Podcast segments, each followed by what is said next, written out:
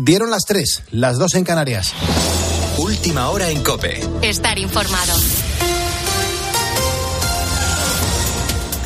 La mayoría de la Junta de Fiscales del Supremo decide tumbar el informe elaborado por su compañero Álvaro Redondo. Juan Andrés Ruber, buenas noches. Hola Pulpo, ¿qué tal? Muy buenas noches. Saludos a todos los ponedores de calles. Para ellos sí se debe investigar por terrorismo al expresidente catalán fugado Carles Puigdemont por los disturbios protagonizados por Tsunami Democratic en 2019 contra la sentencia del Prusés. De entrada te cuento que esto no es vinculante. Lo que hacen es ponerse del lado del juez eh, instructor de la causa, García Castellón. Ahora tendrá que ser el superior jerárquico, la teniente fiscal, María Ángeles Sánchez Conde, quien tenga la última palabra. El gobierno pide de antemano no sacar conclusiones. Pilar Alegría es su portavoz todo el respeto del Gobierno a la Junta de Fiscales y, evidentemente, también la decisión definitiva habrá de adoptarse por los órganos que establezca esta normativa. Claramente, nuestro respeto a los criterios jurídicos que hoy se han expuesto en esta Junta de, de Fiscales, al igual que respetaremos la decisión final que adopte el Ministerio Fiscal y, por supuesto, los tribunales de nuestro país.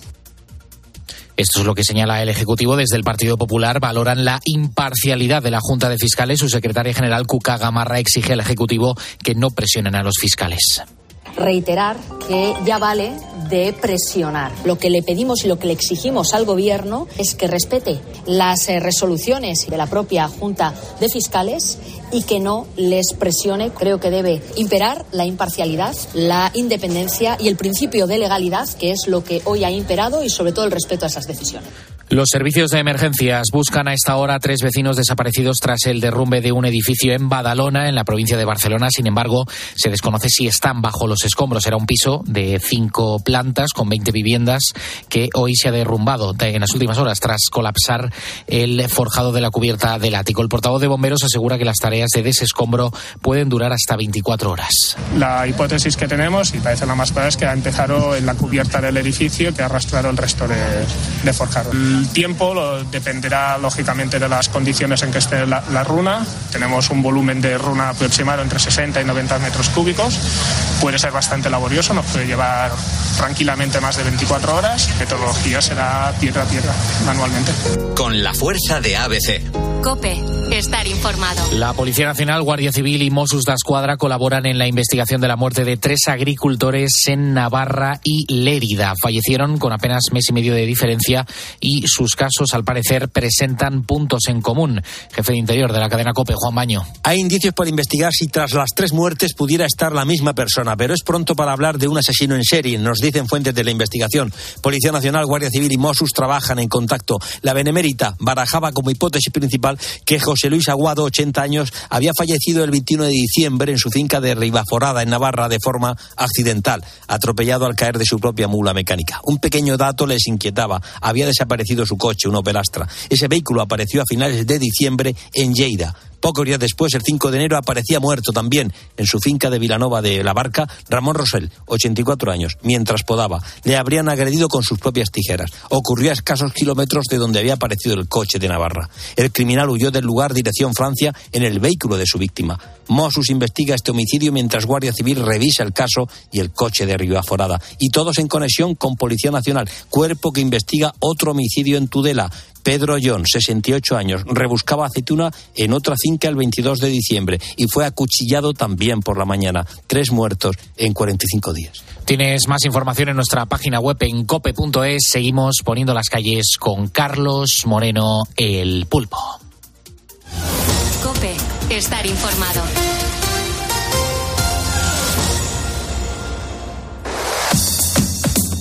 Carlos Moreno, el pulpo. Poniendo las calles. Cope, estar informado. Estar informado, estar acompañado, estar haciendo radio en directo, pues contigo ahí en la cabina de tu camión, al lado de, del asiento del conductor del coche desde donde me estás escuchando, en la garita de seguridad donde estáis los vigilantes, en los coches patrulla, la gente que está en las fábricas, la gente que está limpiando los comercios, la gente que está limpiando las calles, la gente que está con los enfermos en los hospitales, la gente que está tranquilamente en la cama escuchando la radio eh, la gente que ama la vida. Aquí estamos poniendo las calles a las 3 y 4 de la mañana, hora menos en las Islas Canarias. Beatriz Calderón, ¿cómo va la madrugada? Muy buenas noches. ¿Qué tal? Muy buenas noches. Pues aquí, muy bien, tirando. Eh, es que no hay que dejar de contar cosas a los ponedores, que hasta las 4 de la mañana todavía tienen que pasar unos cuantos minutos. Y en esta hora les vamos a hablar de diamantes, pero no de los que llevamos en el cuello, en la muñeca o en los dedos, sino también en los dientes. Madonna puso de moda hace años lo de enjollar su boca y a ella le han seguido no solo otros artistas, sino muchas personas de a pie que se han sumado a esa moda de ponerte un detallito en el paleto, por ejemplo, ¿eh? entre los paletos o mm, unas modas, modas. En un momento vamos a hablar de, de, ello, de esta tendencia con un especialista para ver qué es lo que opina. Y hombre, como cada miércoles vamos a entrar en la consulta con nuestro doctor, con Darío Fernández. Hoy Darío nos va a hablar de los distintos tipos de pruebas médicas que hay, de los más habituales, de los riesgos y de cuándo son aconsejables o cuándo no son necesarios. Fíjate, estabas hablando de, de, cómo ahora se lleva el adornar la boca, los espacios interdentales. Mira, yo recuerdo, vea, la primera vez que entró en los, en los estudios de los 40 principales eh, sería el año 89, 90 aproximadamente, uh -huh. y estaba Mick Hucknall, el cantante de Simple Red. Ajá. Y, y, y, y flipé, y flipé sobre todo, vea, porque en el centro del paleto, eh, es decir, el de los dos... ¿Entre los dos paletos? En, en, ¿No? no, en, no. en, el centro de uno de ellos, ah, en el centro... Ah, uh -huh le habían perforado y llevaba una esmeralda. Mm, a, mí, a mí me da cosica. Pero bueno, es que. Y llevo tatuajes o sea, hechos, ¿eh? Pero claro, a mí lo de los dientes. ¿En qué momento te, taladras un diente para ponerte ahí una piedra preciosa? Bueno, pues eh, ahora van más allá, ¿eh? Ahora llevan auténticas fundas. es que tremendo, cuestan. Que cuestan miles y miles de euros. Sí, sí. Hay en un jugador del Real Madrid que también tiene eso, ¿verdad? Sí, sí. En nada hablamos del de, de tema porque, porque bueno, se ha puesto Vamos de moda. A flipar. Pues, Vamos se, a flipar. Sí, se ha puesto de moda y oye, que se lo veas a Rosalía, ¿no? Igual que en su momento a Madonna o al cantante Sí. de Simply Red. Es un poco, tiene que ver un poco con la estética. Pero que Juanito, Pepito, Menganito mm, decidan hacerse esto, pues Claro. me- moder- cosas modernas. Tremendo. Venga, 3 y 7, 2 y 7 en Canarias. Si me estás escuchando ahora es porque eres un ponedor y venga, que tenemos que seguir hasta completar las horas del miércoles. Ahora una versión en directo preciosísima de la canción Acuarela de Toquiño en la voz de los gallegos Los Limones. Sube la radio. Gracias.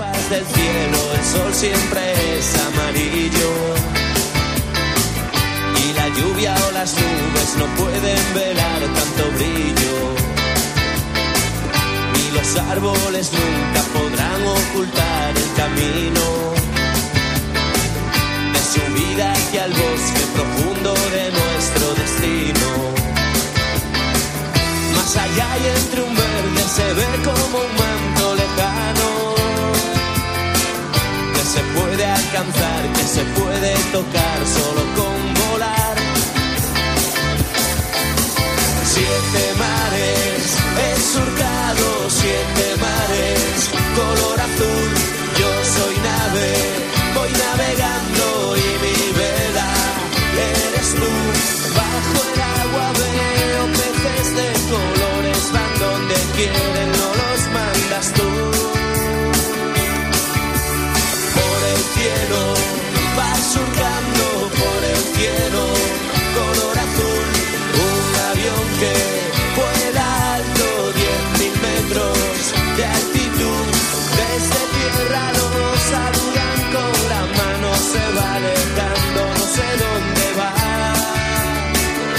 sé dónde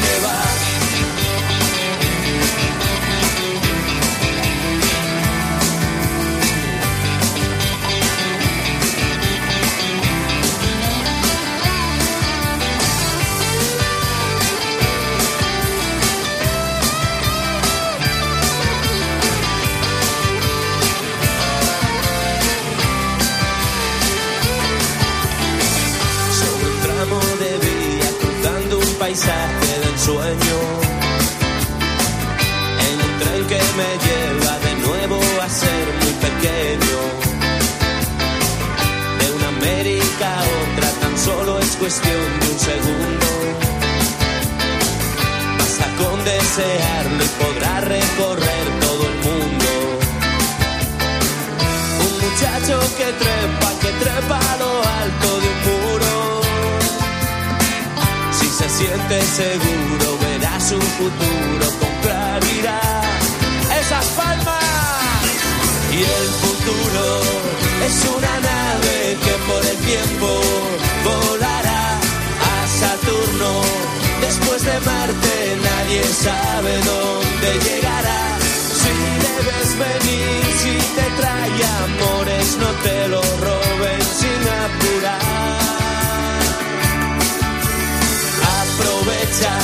Los mejores que después no volverán. La esperanza jamás se pierde, los malos tiempos pasarán. Piensa que el futuro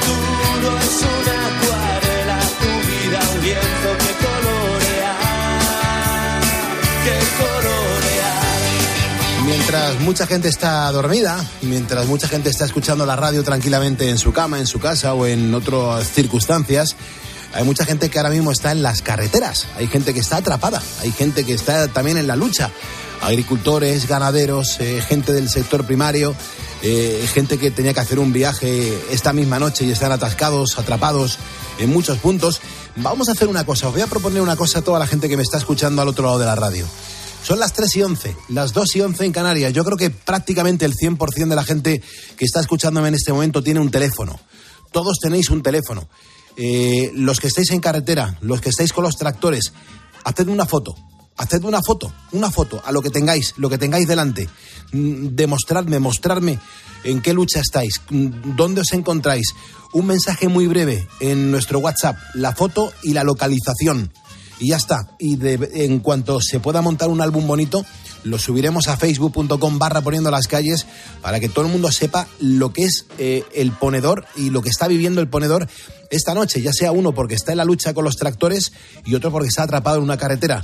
No te cuesta nada hacer una foto, ponerme tu nombre y lo organizamos para que lo podamos ver y visualizar todo el mundo lo que es una, una noche de radio en directo en el que pasan un montón de cosas ahora mismo en las carreteras en España. Eh, vea, y además estamos hablando del descanso, de cómo se organiza nuestra audiencia para poder descansar. Sí, Eduardo nos cuenta que como es panadero, trabaja de 2 de la mañana a 9 y se va a dormir a eso de las eh, 10 de la mañana. Está hasta las 2 de la tarde y luego ya por la noche de 10 a una y media. Dice, de momento me apaño, es partido, duermo unas 4 horas y luego 3 horas y media, pero bueno, así se, va apañando.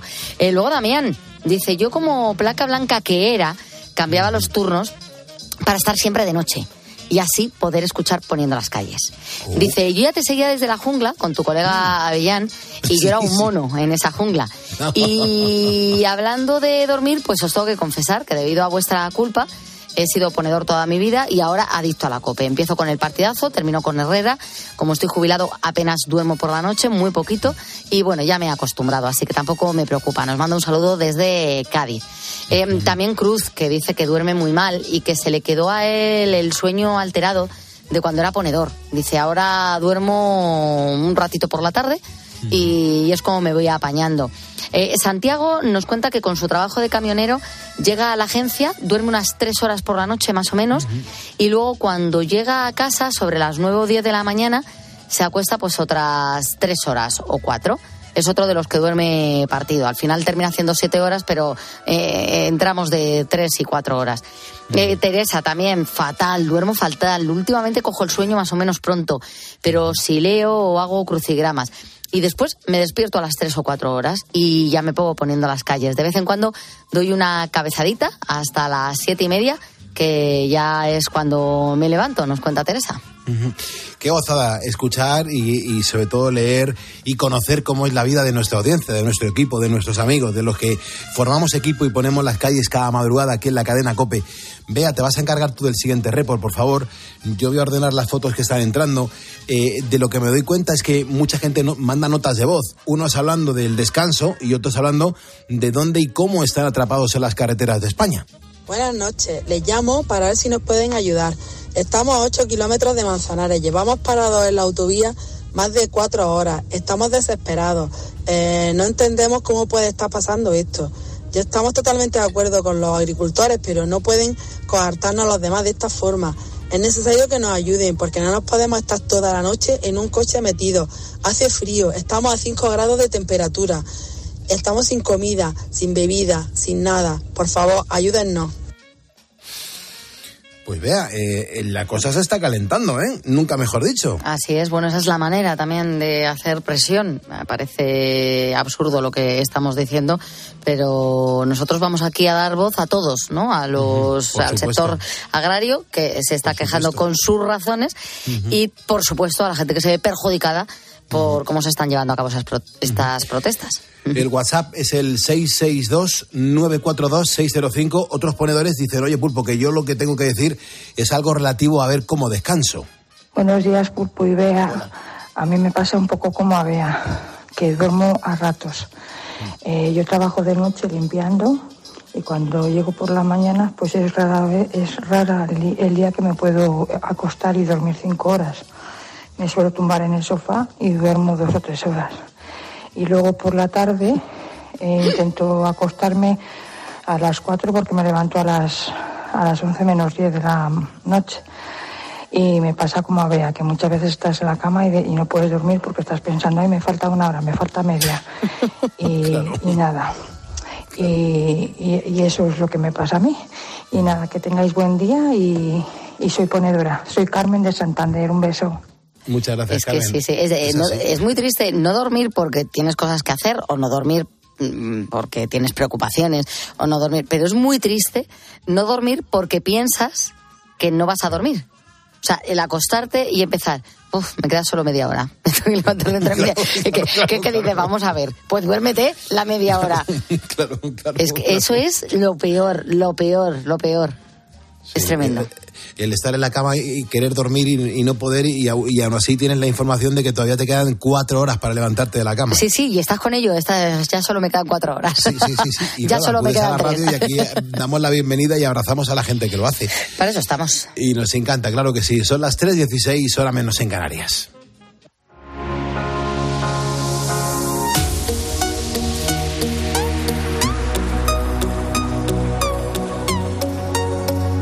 Entonces dices, Bea, que nos vas a contar algo de, de Madonna, ¿no? Que es una artista. Bueno, vamos a hablar de algo que ha puesto ella Mm. de moda. Es una artistaza, pero también marca tendencia en lo estético. No sé si los ponedores se acordarán de aquel corsé de Jean-Paul Gaultier que se convirtió en todo un icono. Bueno, pues ya hace tiempo que esta artista empezó con una moda que ahora está en pleno apogeo. La sonrisa de diamantes. Madonna en sus dientes lleva desde hace un tiempo una cruz de zafiros negros. Y la moda se ha extendido entre los artistas más jóvenes. Por ejemplo, Rosalía, que luce también una mariposa brillante. Peso Pluma, G Balvin o Carol G. Hasta la hija de tan solo 10 años de Kim Kardashian se ha sumado a esta tendencia, porque claro, ellas cómo se van a quedar atrás. Viendo que cada vez es más popular lo de enjollar nuestra boca, en COPE hemos querido hablar con Sonia Guerrero. Ella es una odontóloga en Málaga y nos ha explicado, bueno, pues cómo, cómo se ha extendido esta moda. Sí, sí, totalmente. No es cosa de famoso. Al final, bueno, como ya sabemos, los famosos implantan muchas modas y al final la gente, la sociedad en general, pues siguen esas modas, ¿no? Entonces, pues la verdad es que hay muchísimos pacientes, sobre todo chicas, que, que se ponen ese tipo de adorno de los que de los que estabas hablando. Como decíamos al principio, la tendencia comenzó hace unos años, pero era propia de los famosos. Sin embargo, todo llega al pueblo llano y esto no podía ser menos. Así que los diamantes en los dientes están cada vez más en auge, sobre todo en este último año, cuando se están demandando muchísimo. Yo recuerdo hace muchos años que, que sí que salió la moda, pero ha habido unos años en los que yo no escuchaba mucho que, la gente usaba ese tipo de, adorno, pero este último año la verdad es que ha sido bastante un tema bastante demandado y, y sí, cada vez se, se usan más. Escucho esto y con el mal rollo que me da mira al dentista para cosas que sí que son necesarias, pues tampoco me imagino yendo por gusto. Claro, ponerte una joyita de estas, no sé si duele, molesta. Al parecer, según cuentan los expertos, todo depende. No es lo mismo si te pones grills, que es una especie de fundas que se tienen que hacer a medida, o simplemente te pones algún adornillo. Vamos, con lo más sencillo. la piedrecita, por así decirlo, básica, con la que puedes hacer dibujos como bueno un corazoncito, una mariposa y demás, eso va pegado como los brackets. Igual hay que preparar el diente, hay que, que poner adhesivo y luego pues cementarlo como si fuera eh, eso, pues un bracket. Y ahora vamos con algo más complicado, los grills que se colocan bajo supervisión profesional y son fabricados con materiales de calidad. El precio puede variar ampliamente según el material y el diseño elegido. Vamos, los que usa Madonna y algunas famosas. Esto ya es más sofisticado por eso que estamos hablando de, Madonna, de Rosalía y demás, pues habrá habrá algunos famosos, algunos pacientes que tengan como unas fundas, no son solo las los piedrecitas, las piedrecitas pegadas, sino que son fundas ya hechas con a lo mejor con un laboratorio que te diseña ya esa esa forma, ¿no? Y ahora hablemos de lo que cuestan. Los grills de plata, que son los más económicos, pueden tener un precio de unos 500 euros. En cambio, los de diamantes son los más caros y pueden llegar a costar hasta 20.000.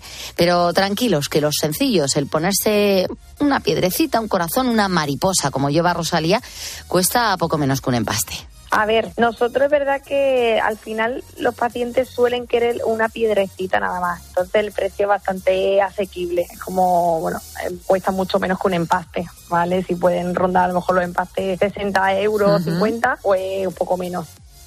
Pues nada, mm, podemos adornar nuestros dientes para tener una sonrisa, aparte de blanca, pues con algo más.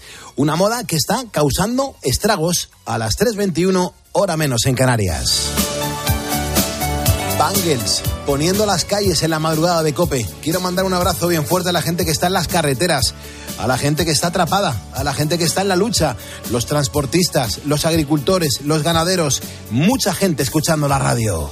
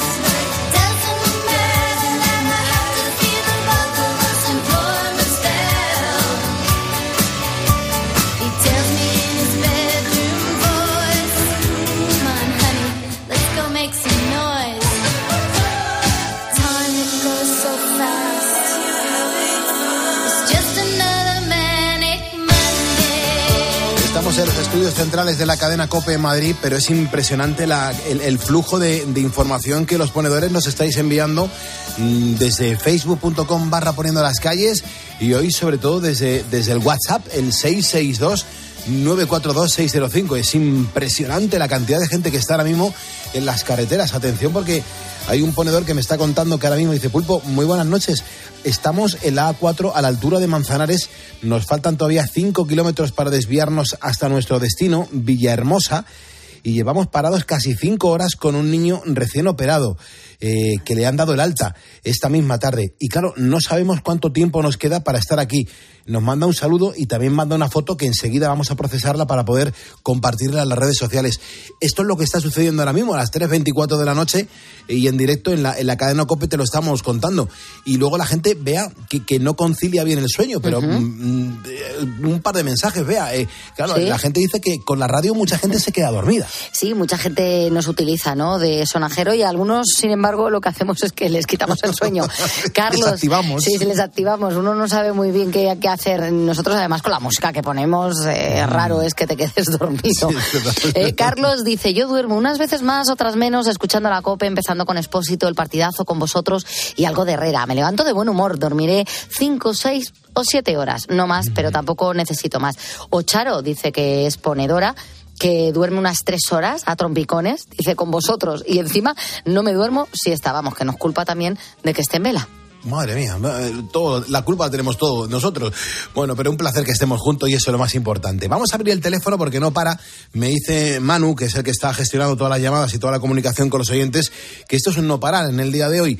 Y ahí está Javi, que es un, un ponedor que ahora mismo está en, en carretera, eh, que viene hacia Madrid, pero claro, que le ha pasado de todo en las últimas horas. Javi, hermano, compañero, ¿cómo está? Muy buenas noches. Hola, buenas noches, Pulpo, ¿qué tal? ¿Cómo lleva la... ¿A qué hora has salido? Porque te ha pasado de todo. Bueno, pues la verdad que he salido de Barcelona alrededor de las siete y cuarto, Sí. ¿vale? Y a la altura de Golmés, pues estaba cortada la A2. Y donde nos han metido, nos han desviado por la, por la Nacional 2, claro, por la antigua Nacional 2, lo que conlleva pues el atascazo eh, que había de, sobre todo de tráiler.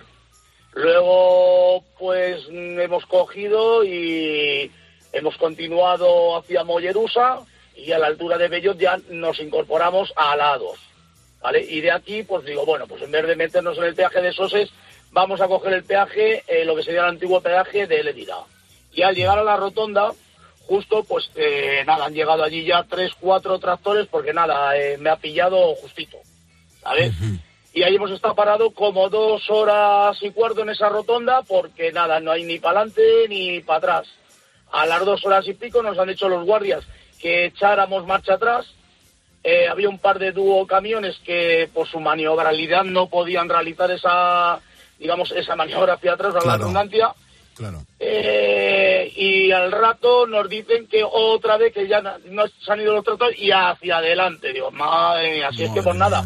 Y ahora le he dicho a Manu, he parado aquí a hacer media horita de pausa a la altura de Arcos de Jalón y vamos para allá. Pero bueno, lo peor, como le estaba contando a Manu, está en la carretera de Andalucía y lo, bueno, lo que estaban eh, contando otros ponedores, ¿no? Pues tengo ahí compañeros que los han metido en parking de viabilidad invernal y lo peor que es que no saben mm, nada. Si van a salir dentro de una hora, dentro de ocho o qué es lo que va lo que va a ocurrir. ¿sabes? Vale. Javi, Así eh, que lo- pues me, andamos. me- Javi, me, me puedes corregir en antena? No, no tengo ningún problema porque yo, yo si me equivoco no me importa que, que- que se me corrija. Yo, yo quiero saber, si- si hoy otra vez iba a haber movilizaciones en las carreteras, eh, ¿por, por qué los transportistas, sabiendo que teníais que viajar, porque oye, es vuestra profesión, no se ha preparado la carretera para que si os quedaseis atascados, tuvierais, pues oye, una atención, algo de comida, unos servicios? ¿Eso por qué no se organiza? Eh, vamos a ver, eso es, digamos, un poco, pues pasa lo mismo, vamos a compararlo, pues cuando hay una nevada o algo de eso. Digamos que cada uno, el camión tiene que salir de viaje, ¿vale? Porque tú tienes que coger con la, sobre todo nosotros los que somos los paqueteros, bueno, los paqueteros, la gente que trabaja de día con carga general, pero yo particularmente llevo paquetería. Entonces paquetería. tienes que salir y realmente, sí, paquetería. Entonces realmente somos nosotros los que tenemos que prepararnos y decir, bueno, y anticiparnos, decir, yo voy un día, un día a Madrid, Barcelona, otro Barcelona, Madrid. En unas circunstancias de estas, pues tienes que tener una previsión de decir, voy a llevar esto, eh, voy a llevar lo otro. ¿Entiendes? Pero eso es una, una previsión que tenemos que, que tenemos que hacer nosotros, ¿vale? Y luego, pues a la carretera tien- tienes que salir y lo que te encuentres, pues lo que te encuentras. Eh, no sé si me entendéis, ¿sabes? Sí, sí, no sí, nos podemos quedar esperando a ver qué ocurre. Si Claro. se nos abren o no nos abren o qué. Claro, es que me, me preocupa de, de verdad, Javi. Tú no te imaginas lo que es tener aquí un ordenador con un WhatsApp de un programa de radio en el que no dejan de entrar mensajes simultáneamente, minuto a minuto, y cada ponedor me está contando que está en un punto de España atrapado en una carretera. Entonces me, me pregunto, ¿esto se estaba esperando? ¿Esto sabíamos que, que podría llegar a pasar? Yo creo que no. Yo creo que no. A ver, yo la reivindicación, vale, y no quiero meterme en camisa de once varas, como se, de varas, eh, como se dice vulgarmente, eh, pero pulpo es mi, mi opinión, ¿no?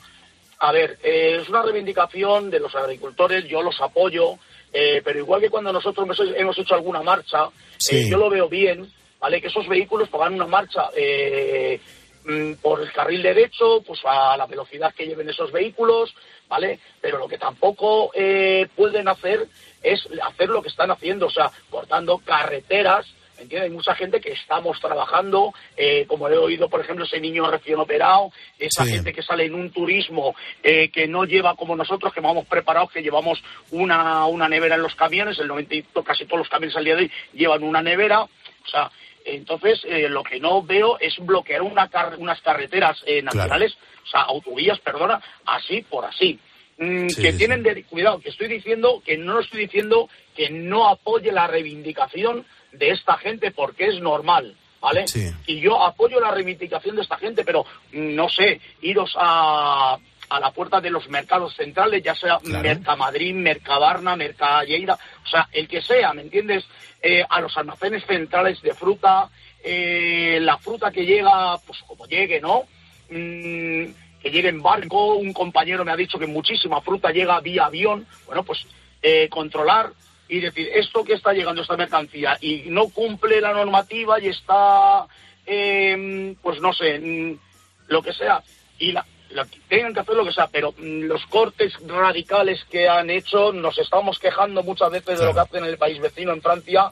Eh, ellos es verdad que no están tocando camiones, pero me parece bastante, bastante, desde mi punto de vista, lo vuelvo a decir, ¿vale? Sí, sí, sí, bastante sí. injusta eh, lo, que, lo, lo que están realizando y la paralización que están, que están haciendo. Claro, ¿vale? yo, yo me, yo, yo me pongo, ¿eh? Me- me- hombre, no, no, de- desde luego, sí, sí, eso lo tenemos todos muy claro, pero yo me pongo en la piel de, de esa familia, de, de- de alguien que va en el coche, que lleva un montón de horas atrapadas, que la gente se pueda incluso llegar a sentir como rehén, no, no sé, es, es muy delicado. Imagínate que fallece alguien, Ima- imagínate que, que hay alguien que, que ya no soporta más y que tiene un grave problema porque tiene que llegar a destino. Yo creo que tendría que haber una mínima flexibilidad para, para que la gente pudiese salir de ahí. Yo, yo no sé eso, ahí los agricultores, la gente que eh, ha bloqueado las carreteras, si eso no lo está teniendo en cuenta, porque mm, según me está contando la audiencia, eh, eso no lo están dejando, no lo están permitiendo. No, no, no. Nosotros, por ejemplo, yo lo que te digo, yo he estado dos horas y pico parados. eh, bueno, pues luego han llegado los mozos a la altura, digamos, donde estaba el bloqueo hecho y eh, nos hemos tenido que apartar a un lado a otro para que, para que pudieran, mm, digamos, pasar los mozos. Por eso es lo que te digo, ¿no? Eh, bueno, pues haces una movilización, pues el carril derecho, pero no puedes mm, paralizar de la manera eh, que se está paralizando. Eh, hay muchísimas mercancías que son de primera necesidad, mm, mer- eh, medicamentos, eh, pues, muchísimas cosas que tienen que, que tienen que llegar, ¿vale? Entonces, mm, que ellos se creen que así están haciendo más fuerza. Bueno, pues no lo sé. A mí me ha tocado como muy, muy, muy de cerca. Tengo compañeros tirados en el kilómetro 92 en la Andalucía, otro compañero el kilómetro 200 sin saber cuándo van a salir. Y entonces un poco dices, eh, sí, apoyo mm, el movimiento porque lo entiendo, ¿vale? Que tú no puedas vender X producto por debajo de eh, costes, mm, pero de la manera que lo estáis haciendo, también en, en cierta manera os vais a echar a la, la- a la opinión pública en vuestra contra. No sé si me, enten- si me entendéis. Perfectamente, ¿vale? Javi, se, se te entiende perfectamente, se te entiende perfectamente. bueno, a ver en qué queda, a ver en qué queda todo esto. eh, vamos a seguir dando, dando paso a oyentes, a ponedores que están en las carreteras y oye, vamos a escuchar todas las opiniones. Lo que esperemos es que, que no pase nada porque hay mucha gente atrapada en, en las carreteras y seguimos re- recibiendo mensajes.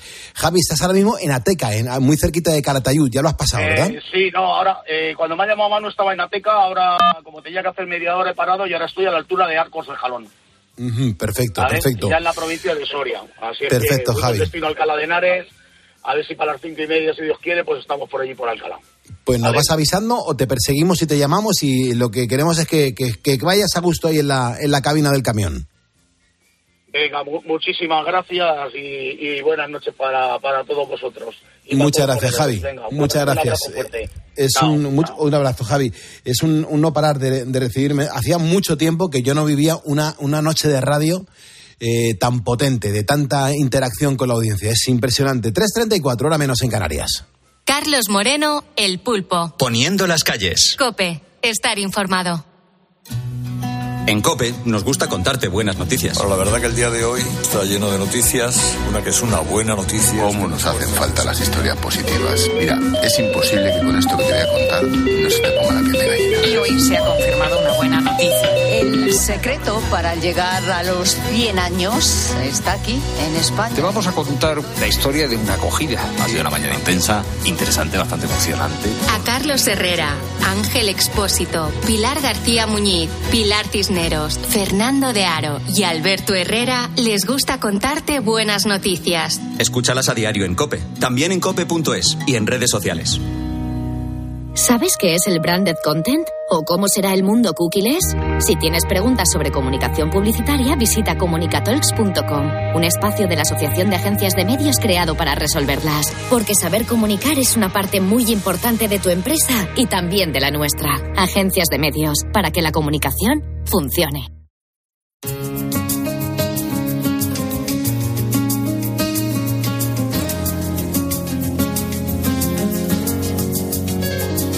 Gratuito 950 6006. Nuestro WhatsApp 662 942 605.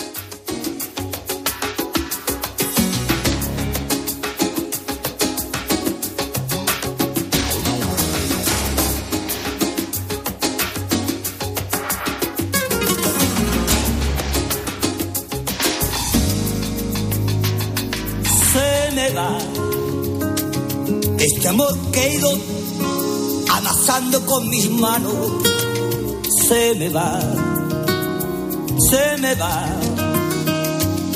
Lo que tanto tiempo yo he querido tanto, se me va. No hay razón que yo pierda en un momento lo que tanto me costó. No hay razón que se vaya de mis manos en un soplo. Tanto amor. Se me va como el agua que se escurre de las manos. Se me va como el aire que yo no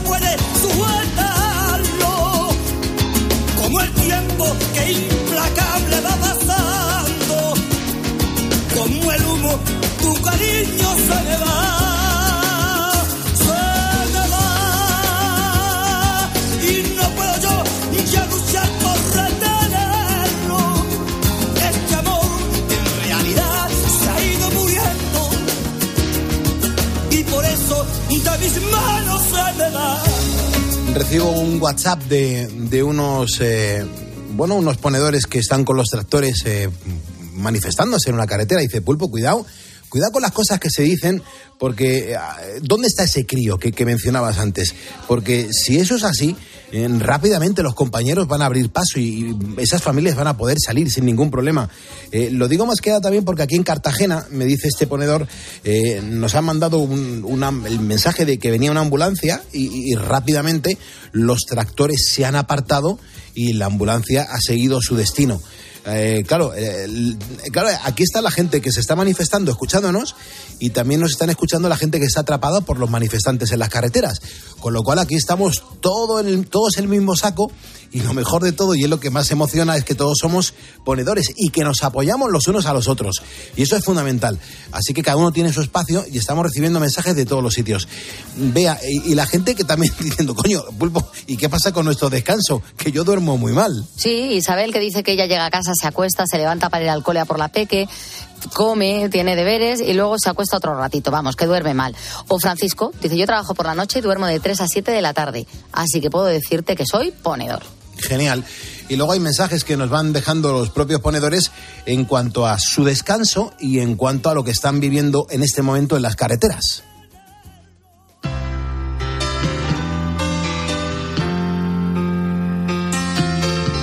Iremos escuchando hasta las 6 de la mañana.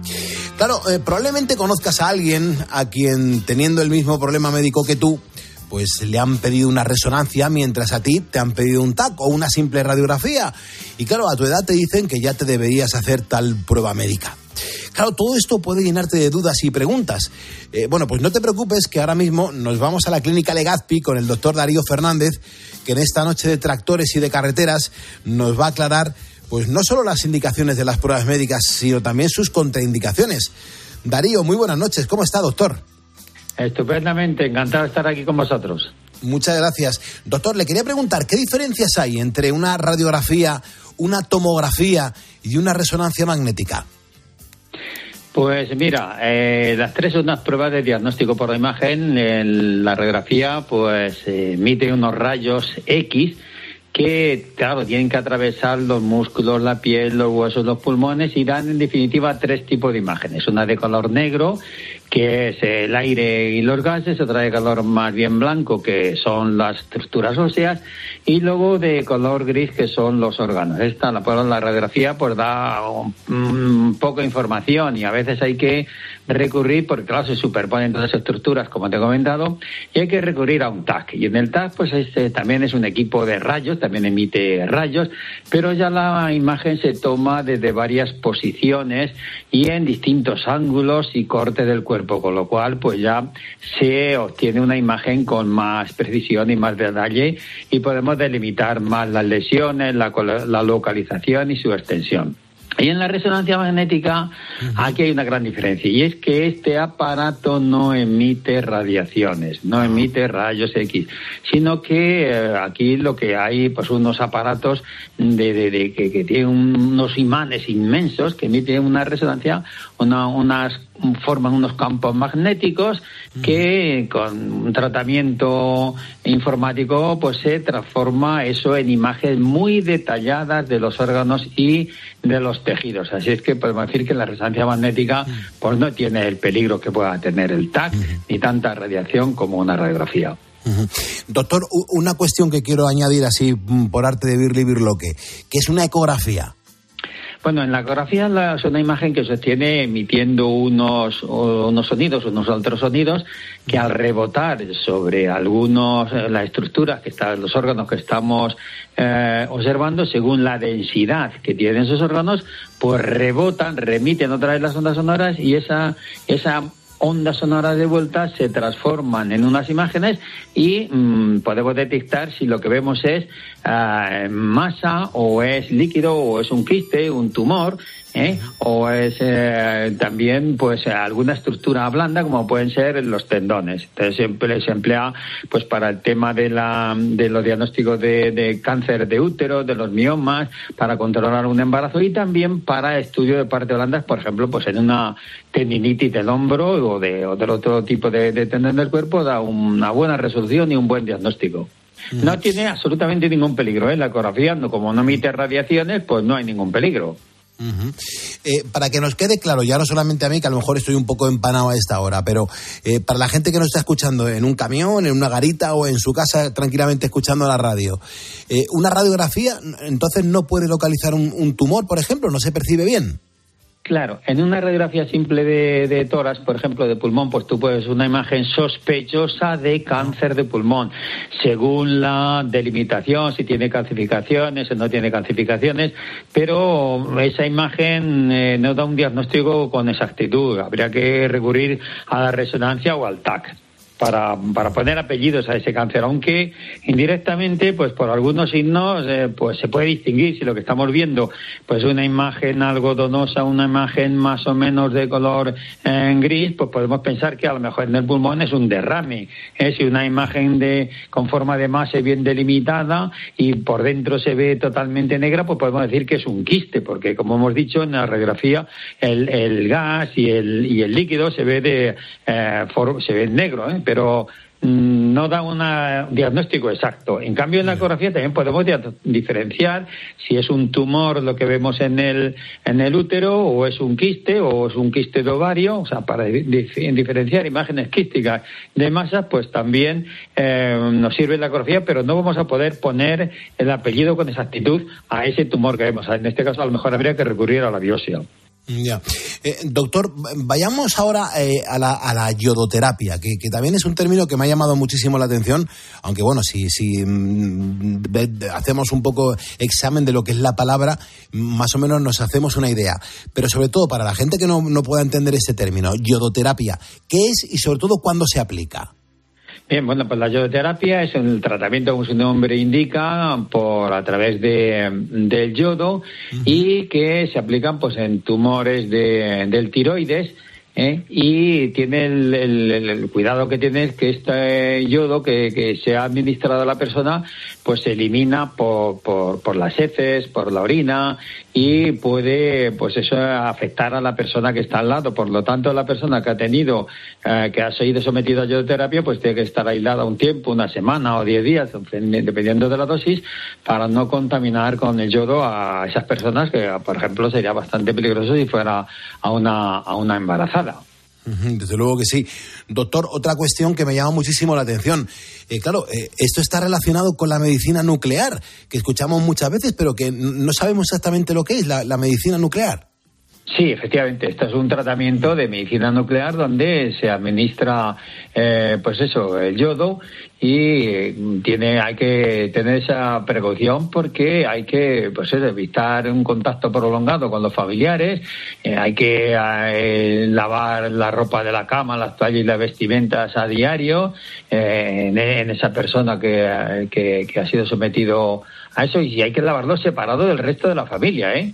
Sobre todo, yo digo, hay que tener cuidado con el contacto. Una persona que ha recibido tratamiento por yodo, hay que evitar el contacto permanente con niños pequeños y sobre todo embarazadas. Eh, doctor, una cosa importante, hay que volver con el tema de las resonancias. Por ejemplo, que ahora eh, es una prueba que se hace bastante. ¿Qué, qué, cuáles son las complicaciones que pueden darse cuando te haces una resonancia y sobre todo qué precauciones hay que tener? Bueno, pues mira, con la resonancia magnética, hay que no olvidar este apellido de magnética, y, y la, las máquinas son un poderosísimo imán y los imanes, los imanes atraen a los metales, como sabemos. Entonces hay que consultar al radiólogo si tenemos implantes de metal, eh, si tiene eh, pues algún piercing, si a lo mejor tiene algún clips que le hayan puesto en un aneurisma eh, de, de, algún vaso sanguíneo, entonces o incluso pues algún estén, algún tornillo, algún broche metálico alguna grapa quirúrgica que tengamos, incluso tú fíjate, pues también algunos tatuajes que se hacen con tinta que tiene hierro, pues se pueden calentar durante la prueba, de la realización de la prueba y eso pues hay que tenerlo en cuenta y hay que avisar eh, al, al, radiólogo y dirá si lo podemos hacer o no. Incluso hasta un empaste eh, con un con metal pues puede también eh, tener algún peligro en estas pruebas y tiene que valorarlo todo el radiólogo. Es verdad, es verdad, porque además se rellena una ficha antes en la que pones todo lo que tienes y también un poco de tu historial médico. Doctor, ¿y, ¿y, qué es lo que sucede? ¿Qué ocurre si llevas alguna de estas cosas? Por ejemplo, un implante, por ejemplo. Pues mira, también se me ha olvidado, por ejemplo, una cosa muy importante, son los implantes cocleares del oído, ¿eh? También, eh, pues entonces, o se, o se, ahí se puede optar por otro tipo de pruebas, se puede optar por un tag, o se puede estar, depende de dónde esté localizada la lesión, o si es en alguna parte del cuerpo, pues hay algún, puede, el radiólogo puede, puede um, utilizar algún tipo de aislante eh, para que no llegue la, la, la, los campos magnéticos ahí, pero eso tiene que valorarlo todo el mm, radiólogo. Uh -huh. Otra prueba muy común, doctor, es la mamografía. Eh, eh, ¿A qué edad, por ejemplo, debe hacerse una mamografía una mujer por primera vez?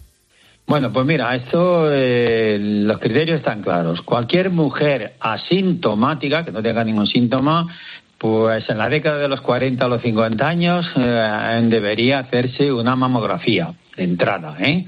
Eh, aunque no, y, bueno, y si tiene antecedentes familiares, si una mujer tiene antecedentes familiares directos, que su madre tenga cáncer de mama, o su hermana haya tenido cáncer de mama, o una hija haya tenido cáncer de mama, o una abuela materna haya tenido cáncer de mama, pues antes de los 40 debería hacérsela. Y la mujer, mmm, si tiene síntomas, si tiene síntomas, eh, aunque tenga menos de 30 años, pero tiene síntomas con una sintomatología que no nos aclaramos ahí por la palpación o tal, pues debería hacerse una mamografía. O sea que, que eh, si no tiene síntomas, pues mm, perfectamente entre los 40 y los 50 años eh, podía hacerse la primera mamografía. Y luego dependiendo del resultado. Eh, si las mamografías son benignas, pues entonces se va espaciando mm, eh, se va espaciando la, el control por lo menos en dos años mm, o tres años y si hay algún problema pues eso ya lo decide el ginecólogo y el radiólogo de si hay que hacerlo los seis meses o al año. Doctor, ¿cuál es la mejor prueba para, bueno, pues para saber si una mujer tiene osteoporosis? Sí, pues para ver si tiene esto, pero si hay una prueba radiológica que se llama densitometría. Densitometría. ¿eh? Y esta eh, es importante que se la hagan aquellas mujeres que tengan algún riesgo de osteoporosis, que indirectamente lo podemos eh, pensar eh, que indicada en una mujer que, se- que esté en la época de la posmenopausia. ¿eh? y que tenga que sea bajita, menos menos de unos 67 y que pese menos de 50 y pocos kilos, ¿eh? entonces esa mujer habría que hacerla una densitometría y sobre todo si es fumadora y toma también eh, eh, café eh, y si está tomando encima algún corticoide. eh, Pues eso eh, probablemente tenga una osteoporosis y es muy importante de diagnosticarlo porque con esta prueba, porque como su nombre indica, densitometría, mide, metros mide la densidad del hueso. Si el hueso está poroso, si está como agujereado, pues tiene una osteoporosis, poros en los huesos. Y claro, un hueso, fíjate, a- eh, eh, lleno de poros, como apolillado, pues se puede fracturar a la mínima. Una caída de culo, pues explica muchas de las fracturas de cadera de algunas de estas mujeres posmenopáusicas, delgaditas y bajitas.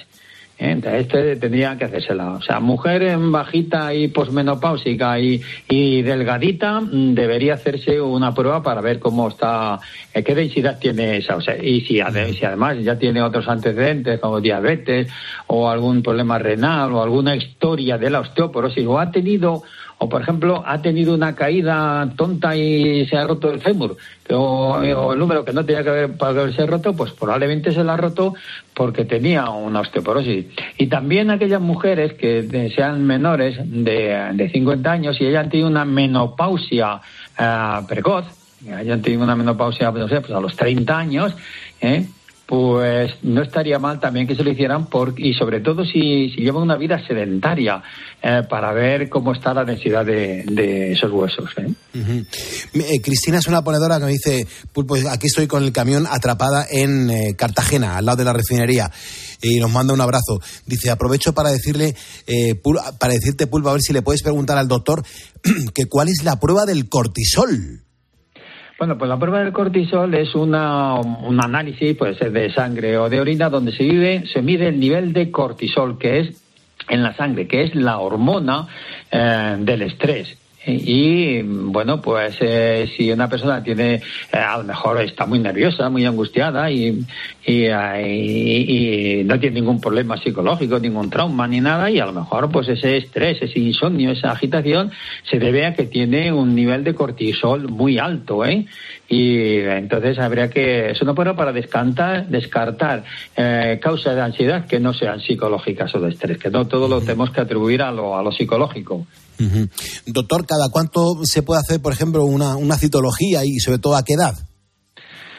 Bueno, pues en realidad la mujer debería hacerse su primera citología a los dos o tres años de, de, haber iniciado sus relaciones sexuales. Y sobre todo, sobre todo si esa persona tiene relaciones sexuales con, con varias personas, ¿eh? pues eh, debería, debería hacérselo. Y bueno, pues toda mujer ya eh, con adulta, con actividad sexual, pues debería hacerse una citología. Y si está bien, pues repetírsela al año siguiente. Y si las dos seguidas son normales, pues podría espaciarse en la citología dos o tres años. Eh, todo en función de, de, de- de la vida sexual que tenga, de la vida activa. Y pues bueno, y si una mujer tiene algunas verrugas genitales, pues o antecedentes eh, de haber padecido, de haber tenido una enfermedad de transmisión sexual, debería hacerse una citología, porque con eso vamos a descartar el virus del papiloma humano, ¿eh? que, de- bueno, pues descartado a tiempo, hay que hacer una vigilancia con, con- a base de citologías y luego a lo mejor hay que llegar a un tratamiento quirúrgico. Bueno, doctor, llega también eh, el, que el momento en el que tenemos que tocar la colonoscopia. Mm, la pregunta, eh, ¿a los 65 años todas las personas deberían hacerse una colonoscopia o, no? Bueno, pues eh, una colonoscopia es eh, una técnica que hoy día pues, se suele hacer con anestesia y que no es nada molesta y lo que hace, como se dice en su nombre indica, colonoscopia, scopy significa ver y colon pues un, como una recorre todo el intestino grueso, todo el colon con una sonda que lleva una lucecita y vamos viendo mm, toda la pared del colon, vemos si hay pólipos, si hay algún tumor. Es una prueba diagnóstica muy importante para descartar el cáncer de colon que es muy muy frecuente en los varones después del cáncer de, próstata. Y bueno, pues eh, habría que hacérselo a los 50 años, no estaría mal que nos lo hiciéramos aunque no tuviéramos ninguna sintomatología. ¿Eh? Y, pero si la persona de repente, de mm, adulta, empieza a tener un estreñimiento o empieza a notar que mancha las heces de sangre o que las heces son de color negro, eh, pues eh, habría que hacerse una sinsometría para descartar precozmente un cáncer de colon. Y aquellas personas menores de 50 años que hayan, que tengan antecedentes familiares, porque su padre haya tenido cáncer de colon, pues deberían hacérsela y luego, dependiendo de lo que se encuentre, pues eh, repetírsela cada dos años, cada tres años, según vea el especialista de digestivo. Genial. Eh, llega el momento de, los disparos, doctor. Eh, me refiero a esas preguntas que requieren pues una respuesta corta y concisa. Así que, doctor, hay que, hay que desembuchar ya un montón de, de información. Así que venga, vamos, vamos a ello, doctor. Muy bien, adelante. a por ellas. La primera, ¿me puedo hacer una resonancia si tengo un tatuaje? Bueno, pues si ese tatuaje lleva hierro, deberías advertírselo al radiólogo y ya lo valorará él. Vale, perfecto. ¿Cada cuánto tiempo convendría hacerse una analítica general y un electrocardiograma? Bueno, pues primero eh, he hecho una analítica normal y un electrocardiograma por primera vez y es normal, pues como mucho cada dos años eh, no vendría mal hacérsela. Y si alguna persona tiene diabetes, hipertensión o colesterol, pues con más frecuencia. perfecto. Eh, por ejemplo, en los informes de las mamografías pone VIRATS 1, 2, 3, 4. ¿Qué es lo que quiere decir, doctor, esto? ¿Es más grave el 1 que el 4? No, es más grave el 4 que el 1. Pues indica eh, la gravedad de. Son lesiones benignas, ¿eh? ¿eh? el 1, el 2 y el 3 son lesiones benignas, pero ya a partir del 4, eh, pues entramos en un grado de bastante sospecha de lesiones ya de baja malignidad, ¿eh? Y, eh, pero vamos, a partir del 3, ¿eh? del 3, eh, del 1, el 2 y el 3 son hallazgos benignos y que hay que hacer una revisión pues cada año, cada dos años. Bien. ¿Qué tiempo de validez tienen las pruebas preoperatorias? Pues depende de algunos centros hospitalarios, pero normalmente entre 3 y 1 y 3 meses. ¿eh?